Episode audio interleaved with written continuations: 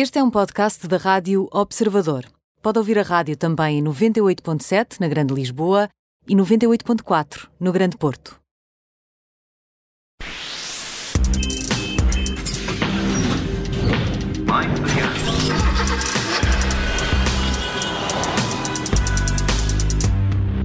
Alfredo Lavrador, aqui para o último contacto de 2021. Boa tarde, como estás, Alfredo? Olá, Nelson. Viva, boa tarde.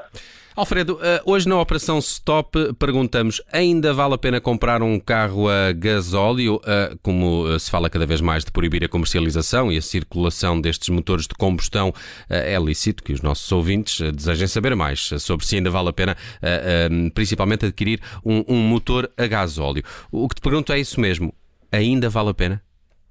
Olha, eu acho que tens toda a razão em relação ao, ao, à quantidade de, de, de condutores que eh, perante a, a, possibilidade de comprar nos próximos meses um veículo, se interrogam se ainda é boa ideia comprar um, um, um carro a diesel, digamos assim. Um, e a resposta depende tudo do nosso ouvinte, ou mais precisamente dos quilómetros que faz por ano, bem como o tipo de viagens que enfrenta com maior regularidade. Mas eu creio que o que mais preocupa os potenciais compradores é se os motores a gasóleo vão ser banidos ou proibidos de circular nos próximos 5 a 10 anos. E isso, garantidamente, não irá acontecer. Alfredo, mas se a Europa conseguir impor a sua vontade uh, e proibir a comercialização em 2035, isso não será um problema para quem adquirir em 2022, no próximo ano, um carro a gasóleo ou até a gasolina? Miguel, a tua dúvida faz todo sentido, mas hum, eh, exige uma explicação adicional. O, acabar com as vendas de tudo o que é motores a combustíveis fósseis é um, um objetivo de Bruxelas para 2035. Eh, estamos a falar a 13 anos de distância. Mas eh, ainda, já ainda é uma medida que tem que ser ratificada pelos países da, da União eh, e é possível que conte com a, oposição daqueles países que dependem mais da indústria automóvel, que é o caso da França e da Alemanha.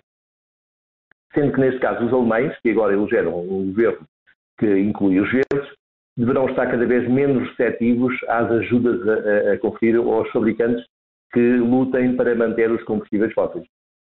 Mas mesmo que seja proibida a venda de veículos novos a gasolina ou gás óleo daqui a 13 anos, eh, nos tais 2035, o que já seria um valor, só para dar uma ideia, similar à idade média do parque automóvel atual, não haverá governo algum nos países da União que seja eh, capaz ou louco o suficiente para impedir os automóveis a combustão que já estão no mercado, nas mãos das pessoas, eh, de circular.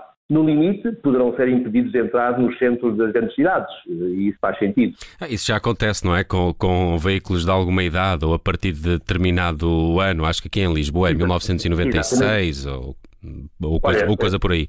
Mas toda a razão, Nelson, e até é lamentável que seja só 1996, porque até, até 2015, 2014, o, os veículos a gasóleo, por exemplo, não têm filtros de. Não, desculpa, até 2009 os veículos a gasóleo não tinham filtros de partículas. Uhum. E, e, esses carros podem circular uh, livremente, o que é pena. Uhum. Ah, mas olha, em, termos de custos e, e, versatilidade, ainda vale a pena adquirir um carro com motor a gasóleo face aos automóveis 100% elétricos e, e, também aos, aos híbridos plug-in, não é?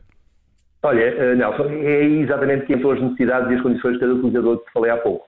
Para quem, por exemplo, uh, viaja regularmente entre o Porto e Lisboa para reuniões, almoço de trabalho, etc., e tenha qualquer tipo de aversão ao comboio ou ao teu avião, ehm, sendo que o comboio é a opção mais barata e, e, e tranquila, confortável, se quiseres, os motores a diesel uh, permitem maior autonomia e reabastecem muito mais depressa. Uh, para, tal, para tal uma ideia, em cerca de 5 minutos faça no mínimo uma hora para um carro elétrico. Uh, sobretudo se estivermos a falar de veículos utilitários compactos, que são aqueles mais acessíveis e por isso mesmo os mais vendidos em Portugal. Para os condutores que se desloquem em meio urbano e semi-urbano, uh, realizando apenas meia dúzia de deslocações mais extensas por mês, então os diesel podem não ser a solução ideal, uma vez que os elétricos têm menores custos de utilização, sobretudo para aqueles condutores que têm a possibilidade de carregar a bateria em casa ou na empresa, onde o preço é francamente inferior ou cobrado nos postos de carga públicos, que ainda agora vão sofrer um aumento considerável. Oh, Alfredo, reparei que deixaste de lado a versatilidade dos diesel face aos elétricos de que falou o Nelson. Afinal, qual é a melhor? Tens toda a razão, Miguel. Eu, eu não estava a fugir. não estava a fugir à questão.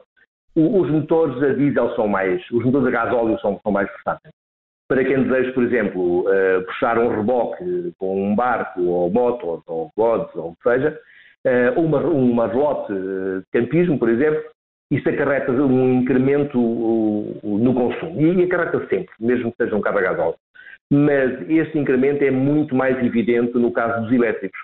Um, sendo que estes modelos da bateria tendem igualmente a ter uma menor capacidade de reboque. Mas é que neste capítulo uh, os diesel também têm vantagem. Bem, Alfredo, está resolvido. Não é necessariamente um mau negócio comprar um diesel uh, em 2022. É, eh, é preciso fazer contas, mas não é, não é um mau negócio. Pode ser mesmo a escolha ideal para alguns condutores, depende, lá está, das necessidades que falámos há pouco. Mas sabes uma coisa, Nelson? Eu, eu, eu acredito que os motores de combustão vão acabar antes do período determinado pelos legisladores europeus, os tais, o tal 2035. E digo porquê? Assim que todos os construtores investirem em força nas plataformas específicas para elétricos, na produção de baterias, etc., este tipo de modelos tem o potencial de se tornar muito mais barato, eh, tanto para o utilizador como para o construtor, assegurando margens de lucro superiores. E assim que, que os construtores consigam extrair ganhos mais elevados dos carros elétricos, serão eles próprios a perder o interesse em produzir carros com motor a combustão. Money Talks, portanto, não é, Alfredo como, Lavrador? Como é óbvio, aquilo não são empresas, uh, não são ONGs. Claro, claro. Olha, eu acho que cheguei a uma conclusão pela crónica de hoje.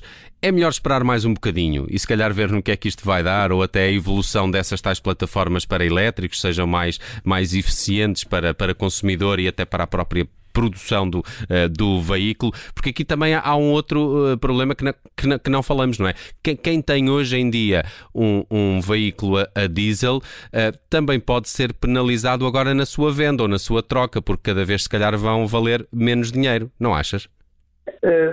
sim, a partir do momento em que a procura caia, enquanto usado, O, o, valor do, do, do, desse tal usado deverá cair. Uhum. Uh, mas é possível que não aconteça nos próximos anos. Uhum. E vai cair durante uns anos, Alfredo, e daqui a uns anos mais será um grande clássico que vai valer muito dinheiro.